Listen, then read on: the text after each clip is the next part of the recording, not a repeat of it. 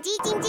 它没电了，传送黄豆营养给它，植物性蛋白质，满满黄豆，营养好喝，我最爱喝统一蜜豆奶，统一蜜豆奶。小暖。今天的好无法弥补昨天的糟，但因为这段时间你选择做一个不一样的人，那些被你帮助过的人会在生命的片刻里想起你的善良。嗨，欢迎来到我的森林，我是很可爱又很可口的海苔熊。海苔熊心里话，在这里陪着你。各位听众朋友，大家好，欢迎回到海苔熊心里话，我是海苔熊。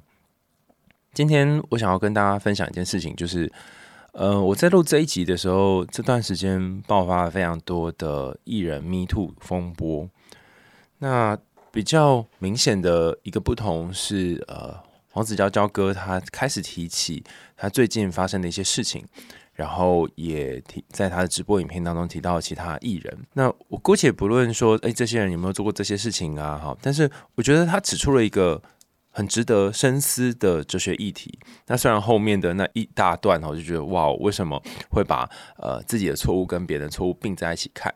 但这个议题，我猜也是有些人在生命当中会遇到的一个点，就是说，诶，为什么跟我一样身世的人，但是他们的命运却跟我如此的不同？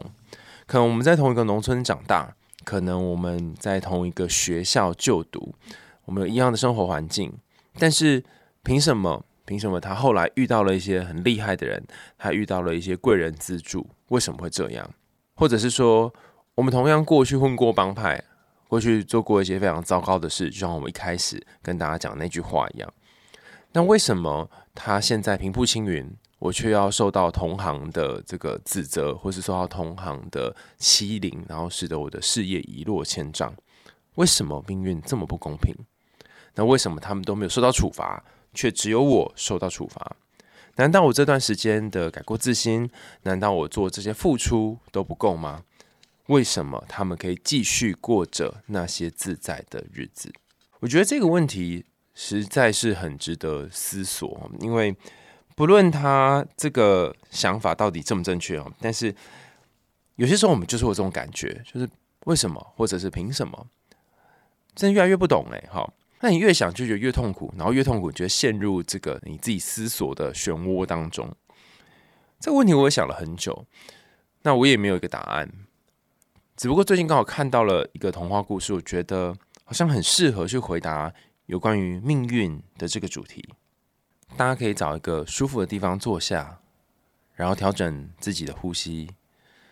我想要跟大家分享一个蛮长的故事，在这个故事当中，有一个身世地位很高的国王，却遭逢了一个他从来没有想过的命运。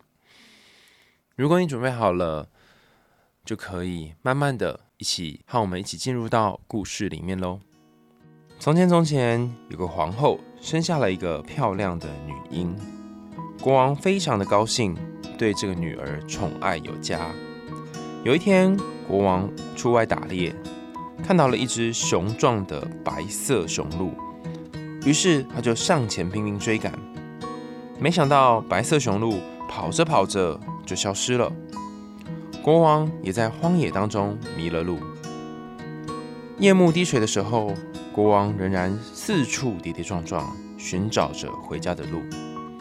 最后，他看见远处有一盏微弱的灯光，于是他朝着灯光前进，发现有一个老人坐在河边，是一位隐士。国王对这位老人说：“上帝保佑你。”老人回答他：“呃，你也一样啊，你也一样。”但他并没有抬起头来，只是静静地盯着河水，一面把一片又一片的叶子丢到水里，一面专注地看着叶片顺着河流而下。国王问说：“你在做什么呢？”隐士回答他：“我在看人类的命运。”国王若有所思地停顿了片刻，然后又说：“我不需要知道自己的命运，但我对于新生女儿的命运很好奇。你能不能够把他的命运告诉我？”老人什么话也没有说，只是拿着更多的叶子，然后把叶子丢到水里。国王问他说：“你看到了什么？”隐士移动了一下他的身体，然后看着国王说：“有时候啊，无知才是智慧。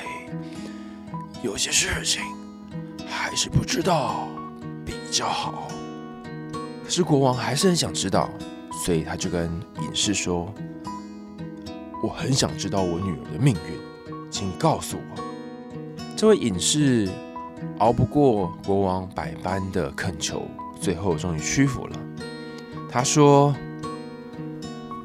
你的女儿会嫁给一个名叫普鲁纳的女人，他刚生下的那个儿子，那个女人是北方之王的奴隶。”国王一听非常生气：“怎么可能？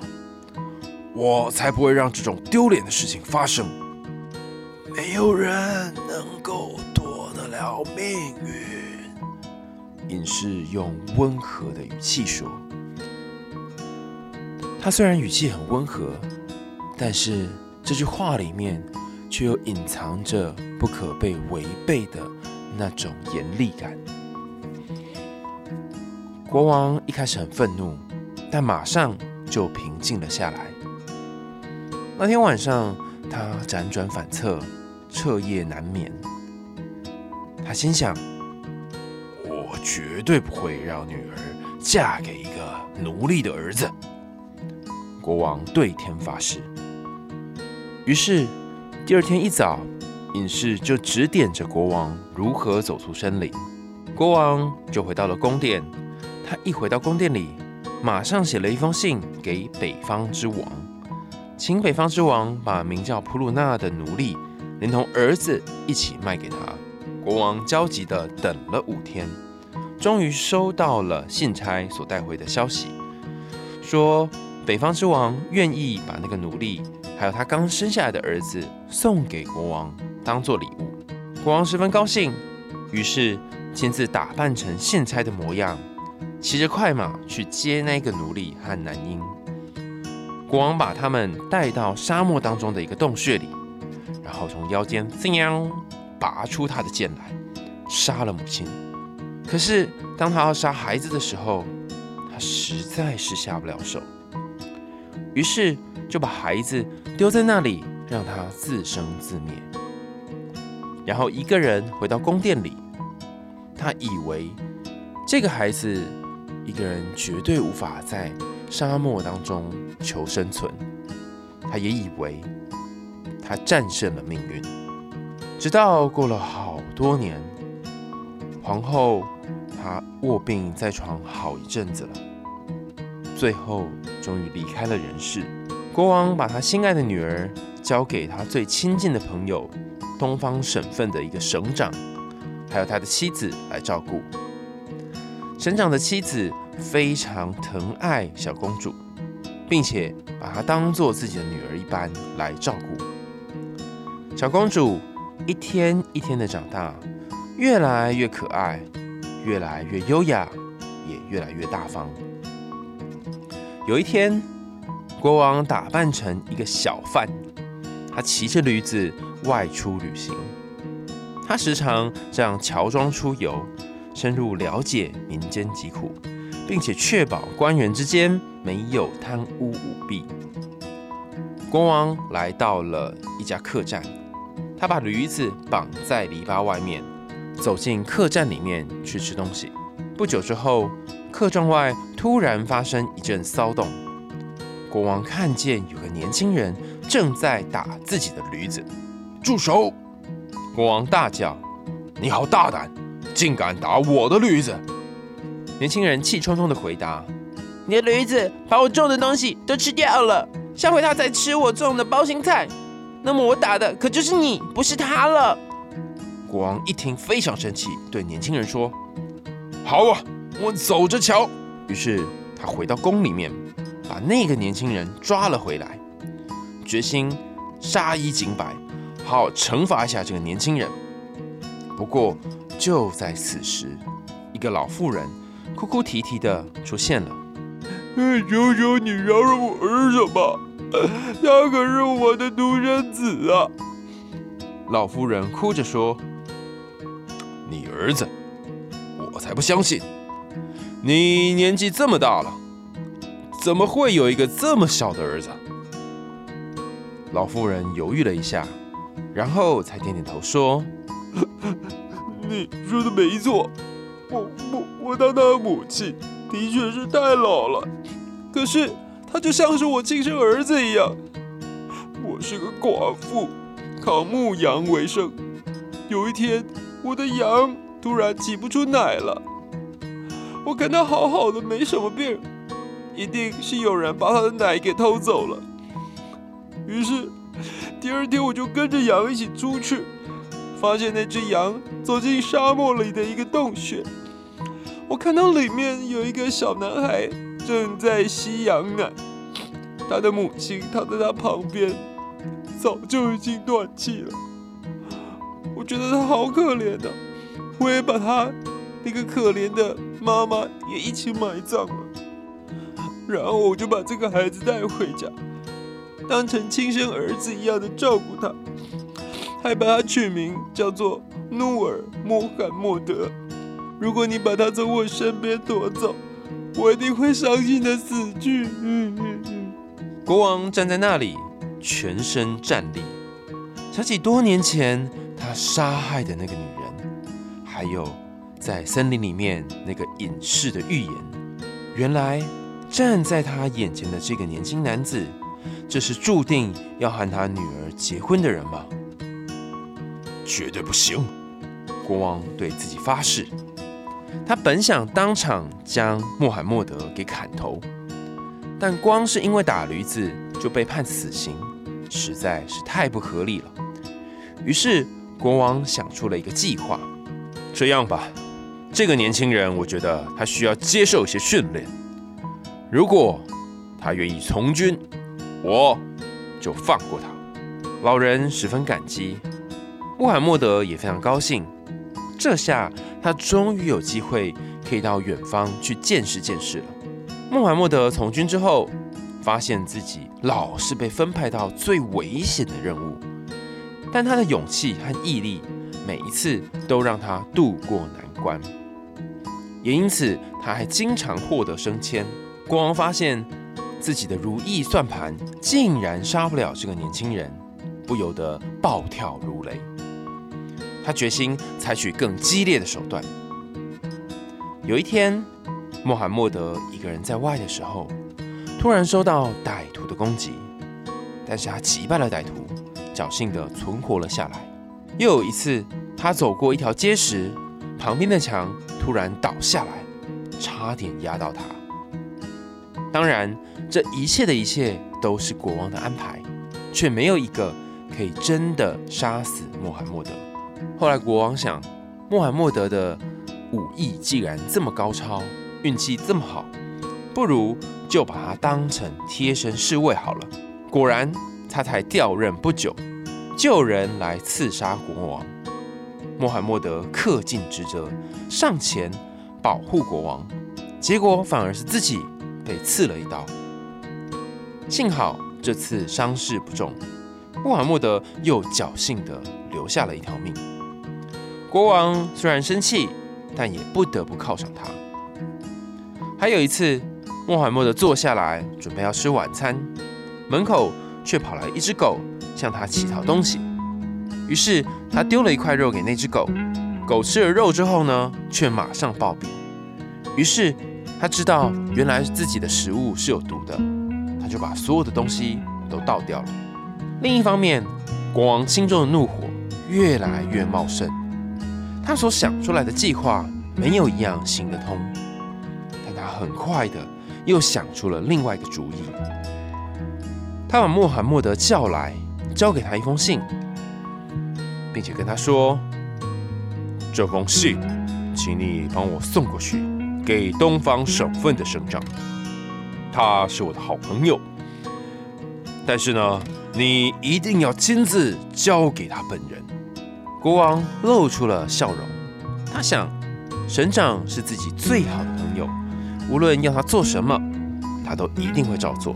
穆罕默德就此出发，那段路一般人通常要走上五天，可是他却只花了三天就走到了。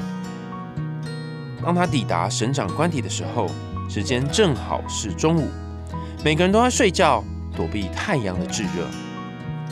不过，因为他一定得亲自把信交给省长，于是就先到花园里面等着。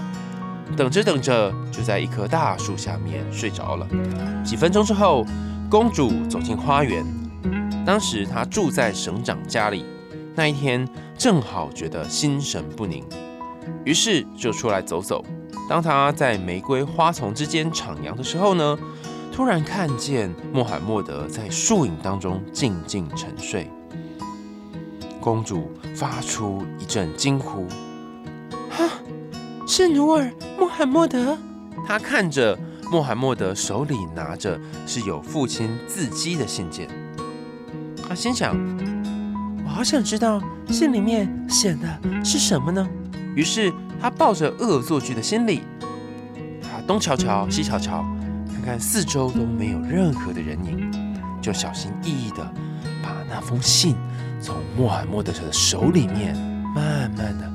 慢慢的抽出来。公主看过那封信之后，心跳简直都要停止了。信里面说，马上把送信的人杀掉，而且要保密，什么都别问。信上还有他爸爸国王的签名。公主皱起眉头，她心想：父王怎么能够把穆罕默德杀掉呢？他是。军队里面最好的士兵，而且又勇敢又善良又英俊。公主停顿了一下，她心想：这里面一定有什么地方搞错了，我得设法解救他才行。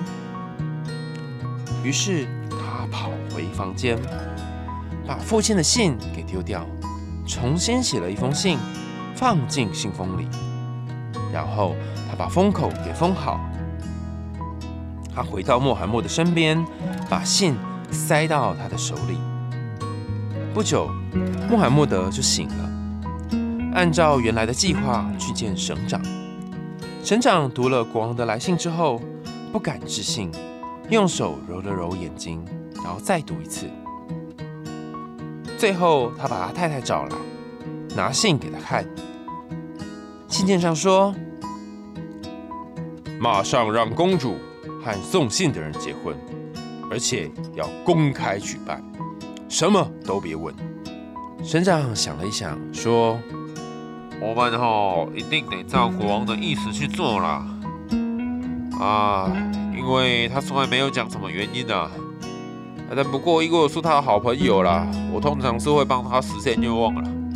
好了，就这样子了。”省长说完之后，就下令去筹办婚礼。那天晚上，公主就和穆罕默德结婚了。穆罕默德跟公主在一起之后，一边是很惊讶，一边也很惊喜。他从来没有想过自己竟然有幸可以跟公主结为连理。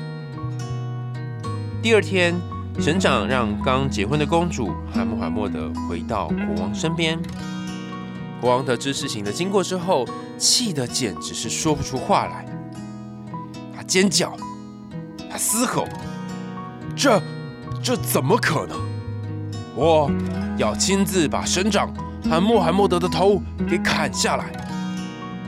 但省长很聪明，他早料到会有这种局面，所以他把国王下令让公主成婚的那封信一起送回来，好让国王自己看个仔细。国王读过那封信之后，认出了女儿的笔迹。这下他还能怎么办呢？他一方面知道这是女儿的心愿，一方面他也不可能透过砍了穆罕默德的头来伤了女儿的心。就在这个片刻，皇宫外响起了欢呼的声音，同声庆祝公主和穆罕默德结婚，因为他们两个人都很受民众的爱戴。最后，国王深呼吸了几口气，平静下来。他想起隐士的预言，他决定接受命运的安排，放弃原先想要杀掉穆罕默德的打算。国王喃喃自语说：“唉，没有人能够躲得过命运。”接着下令全国大肆庆祝，还立穆罕默德为继承人。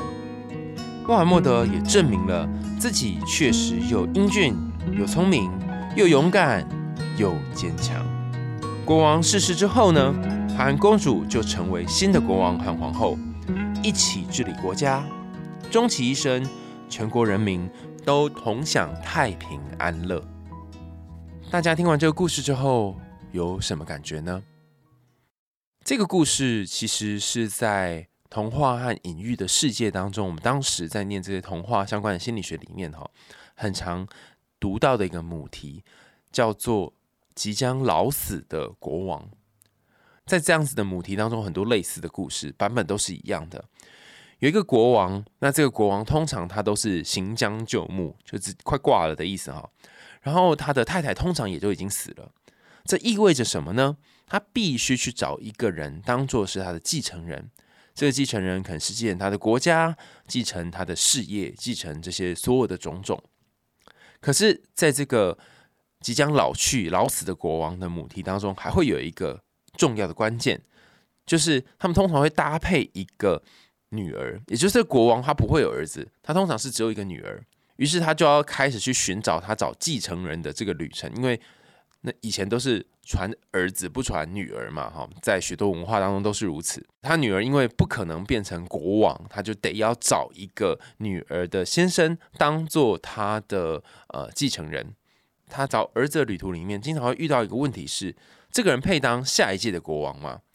其实大家想一想哈，如果你是一个很成功的人，你爬到了某个事业的巅峰，那谁可以当你继承人呢？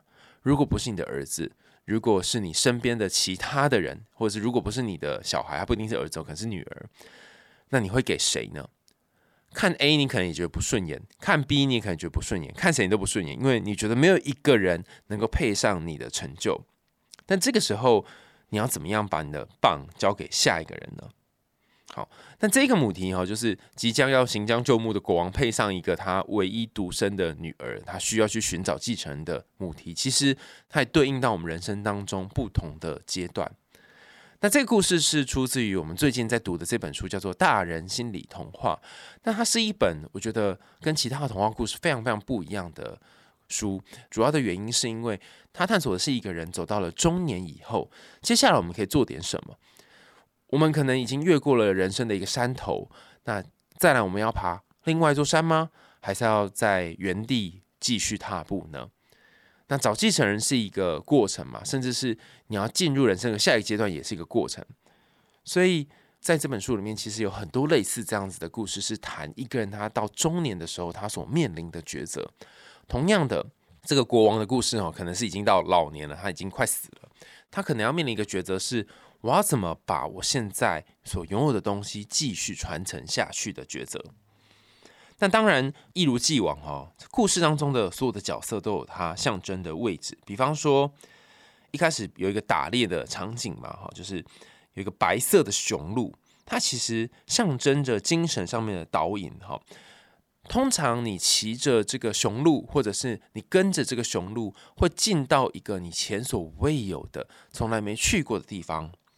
类似的象征可能出现在糖果屋里面的乌鸦，就是那个引领他们的鸟，或者是哈利波特里面的那只鹿，哈，就在森林里面的鹿。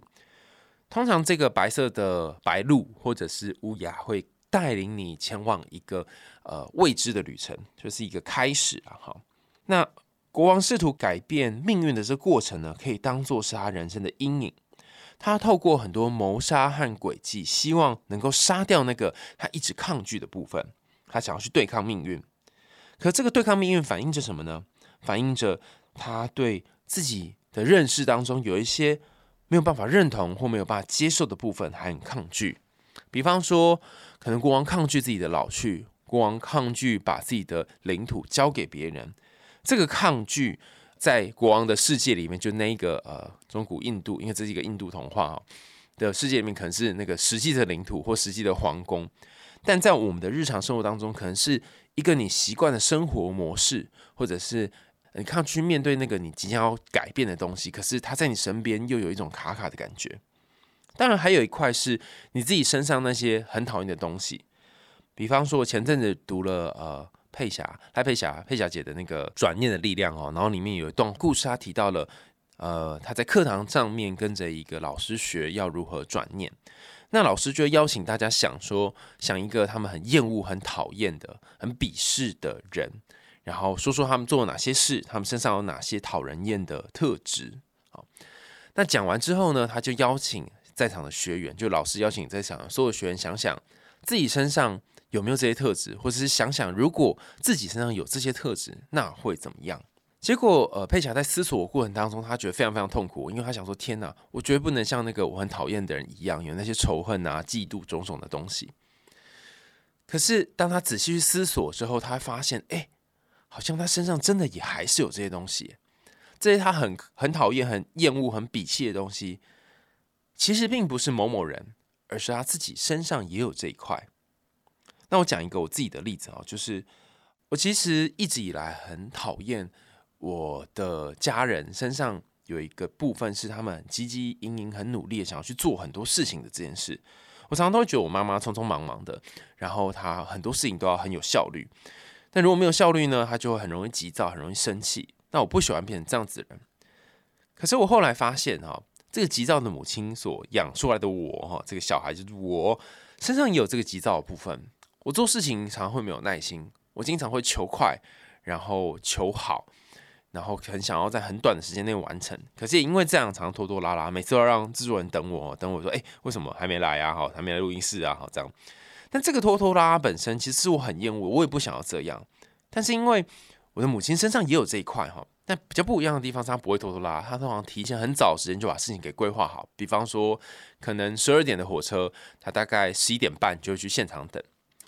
那我一方面很羡慕我妈妈可以事前规划好这些种种的东西，但一方面又会觉得说，哎，有需要什么事情都这么的焦躁，这么的紧急吗？那我经常把这个当成我内心的一个黑暗面，我不想承认自己就是一个又求好、求快、求好心切，但是又很拖拉的人。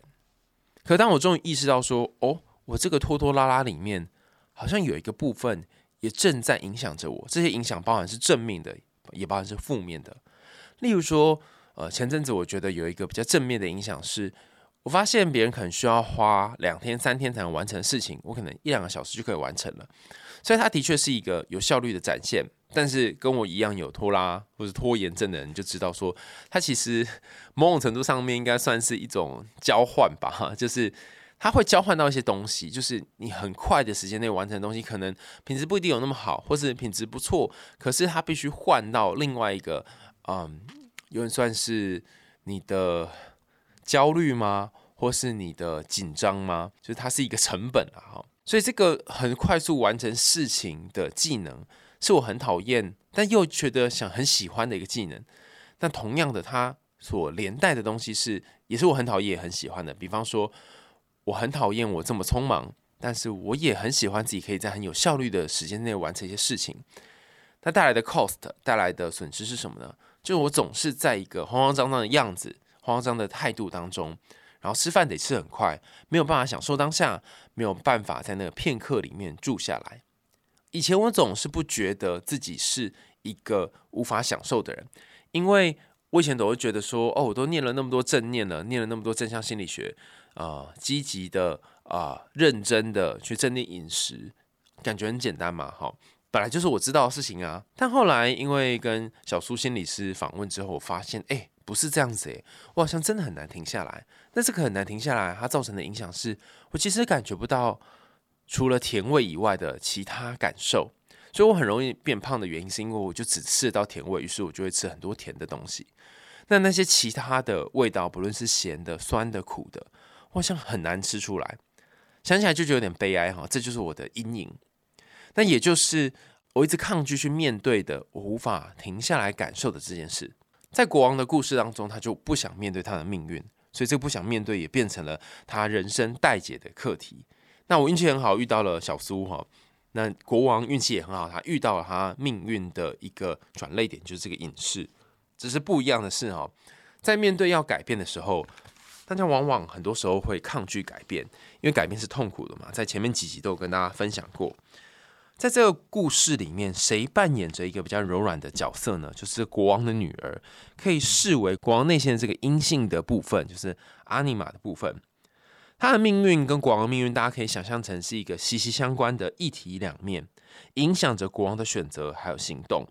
因为你看到最后，国王之所以无法杀掉穆罕默德，也是因为他女儿嘛，就女儿喜欢穆罕默德，能够怎么样呢？哈，所以他的存在反而让国王。他没有办法再用他的控制欲了，没有办法再主动用一切东西去去影响这一切了。其实，在个体化的过程当中，我们前面谈到很多个体化啊，就是一个人在成长的过程里面，你不断的去需要去面对自己的阴影，然后去接纳自己身上那些黑暗的部分，然后才能够慢慢的往前进。国王一直在抗拒和逃避他的命运，这个抗拒和逃避呢，某种程度上面似乎可以让他继续呃过着现在的日子，可是。也让他距离那个真实的自己越来越远。他最终还是必须面对这个事实。如果能够认识到自己内在的恐惧和他命运的所在，很可能就可以跟命运和解，然后进一步的走到接下来命运的转换。那我们回头再看这个焦哥的生命历程，哈，我觉得抗拒命运是。一个必经的过程，也就是我自己也经常会这样，就是说我不想要写论文，我不想要做这件事情，我不想要改变，所以抗拒跟逃避往往是我们会做的事情。就像是故事里面国王一样，你会发现，哎，他就是不想接受命运呢，他就不想要让自己的女儿嫁给这个奴隶的小孩耶，他不想要这件事情发生，所以他不断的去抗拒，不断的逃离自我，就那个真实的命运跟真实的自我。尽管他内心有一块是觉得说，哈，好像命运真的是无法改变的，真的没有办法改变吗？好，不能否认。可是大家记得哦，不论你逃避或者是接受，最终你还是得面对这个命运。也就是说，不管你花了多少时间在做这些好事，不管你花了多少的时间在付出，也不管其他的人的人生过得怎么样，你还是得去面对那些曾经种下来的因，那些曾经你伤害过的人。真性很残酷，因为难道这些日子以来你做的那些好事，你的那些善良都不算数了吗？我记得先前跟呃焦哥录音的时候啊，看着他呃在这边提携后辈，然后跟不同的人在这里呃分享他的故事经历，然后也看过他在很多的公益平台，然后做许多的赞助跟慈善的这些付出，我就在思索一件事情是：难道这些都不算数吗？那在我想来想去，觉得脑袋有点打结的时候，我就突然意会到，今天我们在节目一开始讲的这段话，就是那些善良的事情当然算数啊。你可以想想，在你曾经注下了过错以后，那个改过自新的自己，他帮了多少的人，然后做了多少的好事。那每一个被帮到的人，那每一个在路上被你拉一把的人。他们的确都受到了你生命的恩惠，的确也可能很感谢你曾经在那时候的付出。所以那些过去所做错的事情，并不能够抹灭你做对的事情。同样的事情反过来也是一样，你做对的事情也无法抹灭你做过的错的事情。这意味着那些伤痛在这些人身上是长久留下来的，然后不会因为你做了哪些好事。不会因为你做哪些付出，就可以让他们的伤痛消失。但同样的，那些你曾经对他们好的人，他们对你的善良也会铭记于心。所以，如果我们把这两块分开来看的话，就不会陷入那种为什么都不算数的困扰里面。实际上都是算数的，只是算在不同的数。正面的数归在正面的，然后负面归在负面，然后这两个是不能混在一起做一个正负相消的。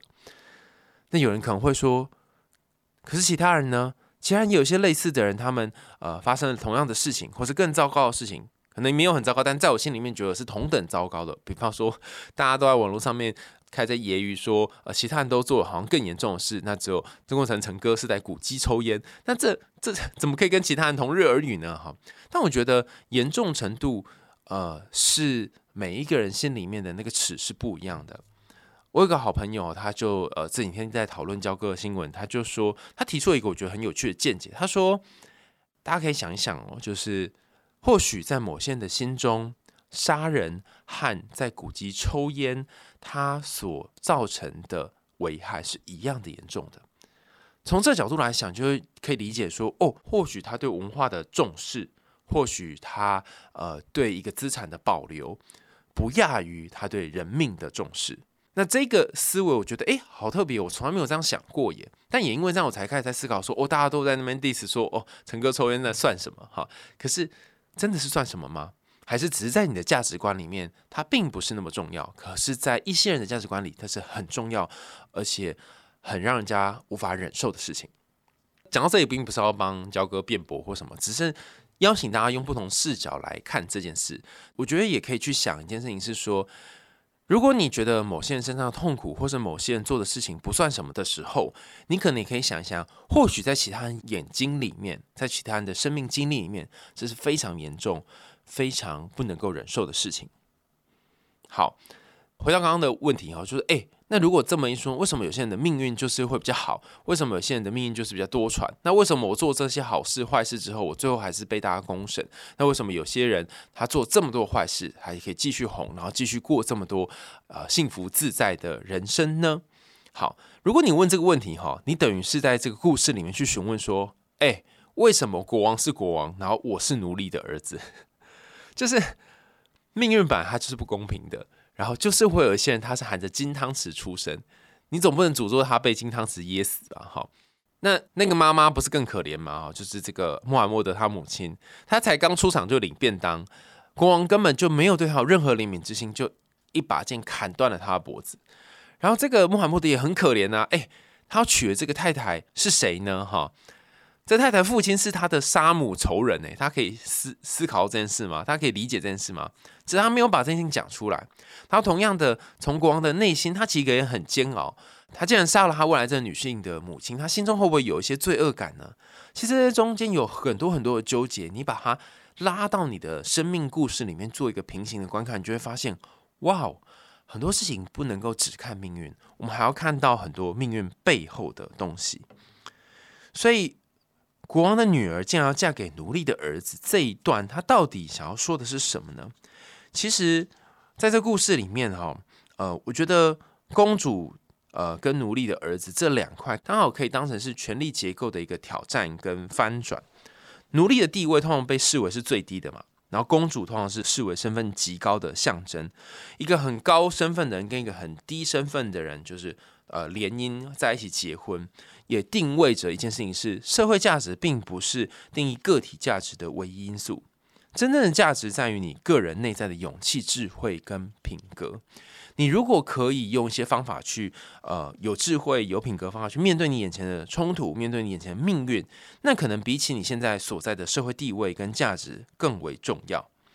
也就是说，呃，可能过去你出身很低，或是遭逢了很多的创伤。那相较于那些过往从小家庭幸福快乐成长长大的孩子来说，哦，你的确是过得比较悲惨。那你可能只是个牧羊人，你可能只是会呃，只能去骑这个驴的小农夫。但是这个身份并不能决定你这个人的命运全部。很多时候，命运是可以被翻转的，而这个翻转端看于你能不能够有智慧的去面对你的人生。好。那如果我们从一个比较大的观点来看哈，其实如果把这个故事看成一个是很大的我，然后里面的公主啊、那穆罕默德啊、国王啊，还有那个隐士都视为内在的一部分的话，那么或许这个穆罕默德他可以当成是国王的另外一块阴影，就是国王可能不想要自己的国度呢被一个身份低下、低贱或黑暗压抑的部分给继承。他抗拒这个阴影，但他就像刚刚前面讲嘛，他心里面那个比较柔软声音正在呼唤着他。那个公主跟他说：“我就是想要跟穆罕默德结婚，我就想要扭转你心中这个很坚硬的形象。我希望你不要再一意孤行了。”好，那这段讲的是什么呢？好，我最近遇到一些朋友啊，他们都不约而同跟我说了一件事情，但我也在犹豫说这件事情要怎么样跟大家分享，因为很可能会被大家误解或曲解，以为说哦，原来我是呃反 Me Too 或者在挑战 Me Too 这件事情。Me Too 的风风潮呢，也过了一段时间，我不晓得大家有没有一种感觉，就是说，好像不知道为什么，就是现在只要打开手机，看到这些新闻，看到这些社群的呃一些文字，都会觉得很不舒服。这里的不舒服，指的并不是说哦这些人讲出来是错的，而是这些讯息的确会造成我们心里面一个很大的压力。那这个压力是来自于什么呢？那我遇到不同的朋友，遇到身边的许多呃，不论是在念荣格的啊，念心理的啊，休息创伤相关的心理，或者是呃比较能够共感，我们所谓的共感人都跟我分享了一段他们内心的感觉。好，那我把它集合起来哈，概念上是这样的。他们会说，我觉得最近看到这些贴文，最近看到这些新闻跟讯息，让我有一种感受是，好像社群上面充斥着一种阳性的力量。阳性的力量就是在这故事里面国王的力量哈，充斥着一种呃，我过得不好，所以我也希望让大家瞧瞧呃这些人他们的样子，然后希望让这个声音可以说出来。那这个说出来可能夹杂着某种愤怒，某一种很硬的部分，我很难去形容那个硬的部分是什么哈。这个说出来完全没有错。不但是这个人的权益，也是他开始捍卫自己的象征，也就像这个故事的国王一样，哈，他得要做捍卫自己命运的这个动作，才会有后续的转变嘛。所以我不觉得说出来这件事情是错的，我反而会觉得它是一个必经的过程。但同时，当这个网络上面充斥跟堆叠着很多这样子的阳性力量来发生的时候，尽管呃写这些 Me Too 的人，他们可能不一定是生理男性，有些是生理女性，有些可能是来自于各种不同的多元性别，但是那个很坚硬的、很想要去呃说点什么的控诉的，或者是把不满说出来的这一股力量，它是很重要，也同时让这些看的人心里面受到一种阳性的冲击。但有没有可能可以让这阳性力量做一点平衡呢？也就是说，有没有可能有些阴性的东西可以来去呃委婉的去转变，甚至是去嗯，因为像是稀释这个阳性的力量呢？不是说这个 me too 不对，而是去想想那个阴性的比较柔软力量可能是什么呢？我自己目前还没有答案哦，因为我不晓得什么是那个可以来平衡这一切的东西。但是我在想，有些时候那个承认跟谦卑会不会是一种可能？当这么多的迷途风波啊被指出来，当这么多的过往的这些事情呃丑闻被揭露之后，的确很多事情被改变了。那还没有被改变的是什么呢？甚至如果这些受害者反复的看到这些内容之后，其实心里面可能也会有一些难受的感受。甚至他们会有一种自责，是会不会我反而说出来伤害了当初那个伤害我的人，或者是说我讲了之后，我会不会变成那一个加害者二？好，让他身边的不论是妻子、小孩、先生等等都受到伤害，我会不会跟他一样成为那个我最讨厌的人了呢？那如果你同时有这种担心的话，你可以想想在心里面那个温柔的声音是什么？有没有什么温柔的声音是可以陪你度过？这段很难熬，甚至是想要对抗命运啊，包含 Me Too 的这些受害者，他也是一个对抗命运的过程嘛。凭什么我当初要承受这一些？凭什么要被丢在沙漠里面？所以这个阴柔的声音的发生是怎么样的产生呢？好，我们回来看一看这个穆罕默德的故事哈，就当做今天的最后一个分析。你想想看哦，穆罕默德他在一开始就是一个奴隶嘛。首先他没有办法选择他奴隶出身，就像很多的呃。不论是性侵或性骚扰的受害者，他无法选择自己当初为什么会遇到这件事情。有的时候可能开始自责，会觉得说他是自己的错吗？好，但是后来想一想，读了一些书之后，发现哎，真的不是我的错哎。可是这件事情就真的发生了，那该怎么办？好，你可以想象自己就像是被丢在沙漠当中的穆罕默德一样，你被丢在一个欠缺资源的环境当中，你是无法抵抗的，你要苟延残喘，你甚至没有办法。呃，在这个沙漠当中多生存几秒钟，幸好可能上天给你了一口饭吃，可能呃让你偷吸这个羊奶，但是羊奶也快没了哈，让你勉强的活到现在。你可能现在是十几岁、二十几岁或三十几岁，想起过往你曾经遭受到的那些创伤，还有重大的孤独跟困难，你会觉得哇，我就像是被困在情绪的沙漠里面，我就像是被困在生命的一个洞穴当中，好像距离被饿死只剩下一点点了。但过程里面，你可能会遇到慈善的商人，你可能会看见很可能出现的一些救赎和希望，就是你可能会遇到一些慈善的人，你可能会遇到一个老婆婆，她帮忙你，也协助你从这个黑暗当中走出来。你可以想一想，在你遭遇这么多悲惨的旅途当中，有哪一个人像是这个老婆婆一样抚养你长大？这个老婆婆可能到最后也成为了伤害你的人二或伤害你的人三，但是你生命当中还会有其他的贵人出现。但是就算有贵人出现，也不代表你的命运就此扭转。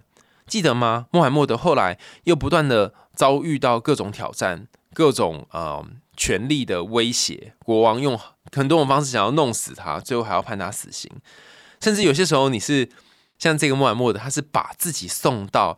死刑的门口，他在送信嘛？好，可是，可是，尽管是如此，命运还是会给你一个属于你的安排。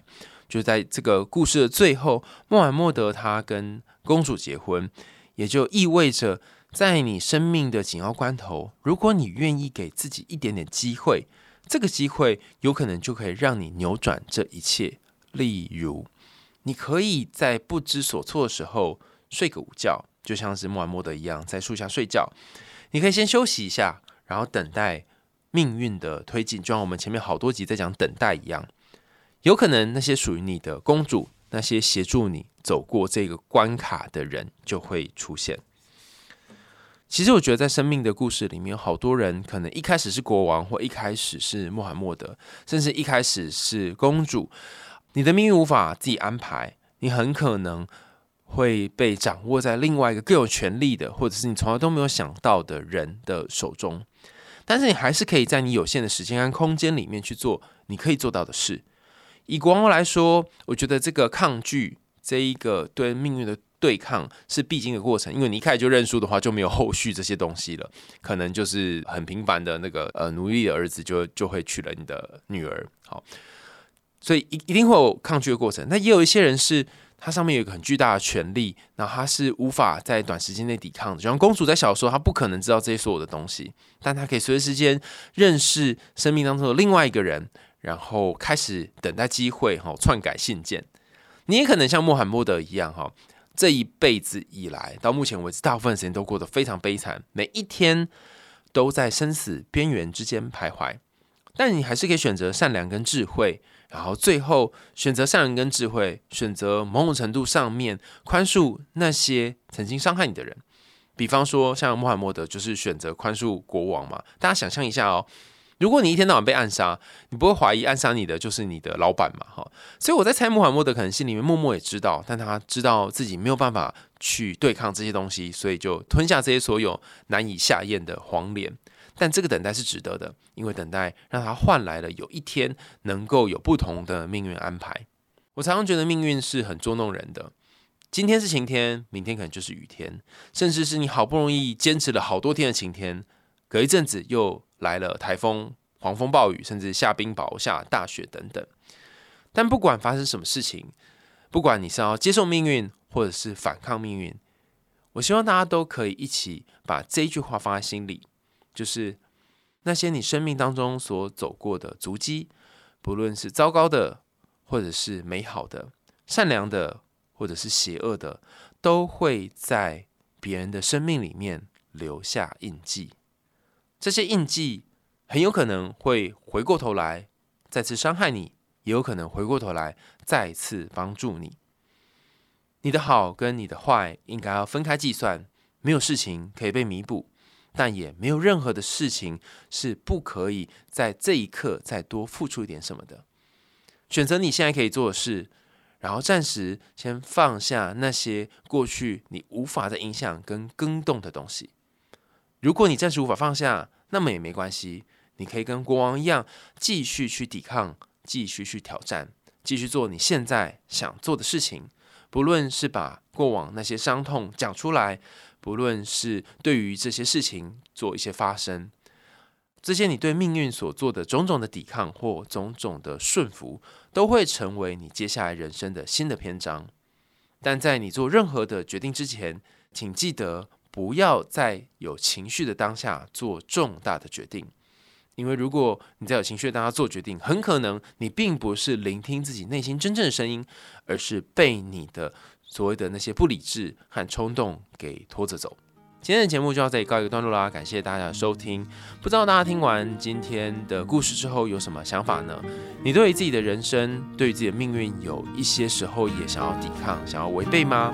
欢迎大家到 Apple Podcast 或者是其他留言的管道，告诉我们你听完之后有什么想法，或者是想要回应的。那我会在一段时间之后读完大家的留言回复之后，然后把看到回复跟大家说。那也欢迎大家继续赞助我们家猫咪布瓦的罐头哦。想听更多有趣的童话故事和心理学知识吗？我们海洋心里话，下次见啦，拜拜。